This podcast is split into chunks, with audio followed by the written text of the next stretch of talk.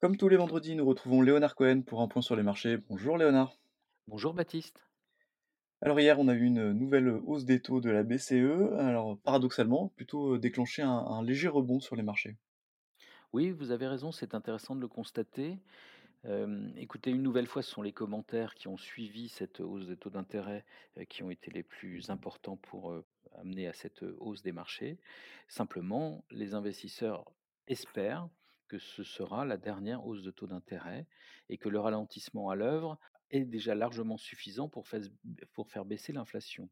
Dans ce cadre-là, Eh bien, il y a cet espoir que, bah, écoutez, le gendarme sera moins contre, les acteurs de marché et qu'il laissera, filer, «la croissance» entre guillemets dans le cadre de ce ralentissement que nous vivons, qui est un soft landing et non une récession et ça, ça soulage beaucoup le marché. Alors il y a une, autre bonne nouvelle qui est venue, c'est les, des, des chiffres chinois qui sont plutôt positifs, alors que l'espoir que la Chine redémarre est là depuis plusieurs mois maintenant. En fait, le les investisseurs cherchent des des points positifs pour la suite. On est en phase de ralentissement. La peur de la récession est une est une réalité de tous les instants depuis plusieurs mois, c'est le moins que l'on puisse dire. Ch chaque stabilisation de situation permet de de d'espérer que ça se retourne et que ça s'inverse et dans ce cadre-là, évidemment, heu, la Chine vient de produire des chiffres après de nombreuses mesures depuis le mois de juin, Mhm. Qui semble montrer une stabilisation de son économie et en particulier de sa consommation. Rien n'est résolu, mais c'est mieux et donc le marché espère que dans les 6 mois qui viennent, on aura de bonnes surprises quant à justement la stabilisation de l'économie mondiale après le ralentissement qu'on a connu sans récession. Donc ça, ce serait de très bonnes surprises pour beaucoup et à côté de cela, que les moteurs traditionnels, que ce soit la Chine, les États-Unis et cetera, voilà, repartent pour ce qui est de la Chine et se stabilisent à ce niveau pour ce qui est des États-Unis.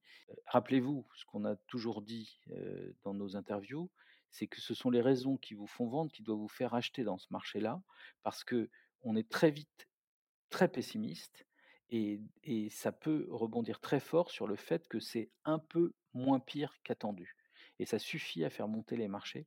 C'est malheureusement la con enfin, c'est malheureusement ou heureusement la construction des marchés tels qu'ils sont aujourd'hui avec des produits structurés, avec des produits complexes de tous les côtés. On n'a pas besoin de très bonnes nouvelles, on a simplement besoin de voir que c'est moins pire qu'attendu. On peut parler d'un rebond de soulagement en quelque sorte. Et et à chaque fois et c'est exactement comme ça que vous devez l'envisager, sauf que sur une année, si vous êtes absent des meilleurs jours de bourse et ben, vous Mhm. avez perdu tout l'avantage des actifs risqués.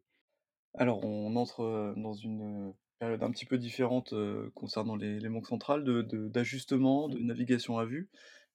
Est-ce qu'on peut estimer que cette période, combien de temps est-ce que cette période, peut durer? Ça devrait ça devrait durer jusqu'au début 2024 parce qu'à partir du début 2024, les matières premières, vont retrouver une contribution largement positive à la si si elles restent à ce niveau-là, Mmh largement positive à la à l'inflation et donc du coup, beaucoup pourraient s'apercevoir que les objectifs d'inflation de 2 pourraient être de 2 heu et d'atterrissage de cette, inflation à ce niveau-là pourrait être retardé. Donc on va dire qu'on peut avoir jusqu'à la fin de l'année, pour, par rapport à cette, nouvelle phase des banquiers centraux. Bien, merci beaucoup Léonard pour ce point sur les marchés. Je vous remercie, je vous souhaite une très bonne semaine à tous.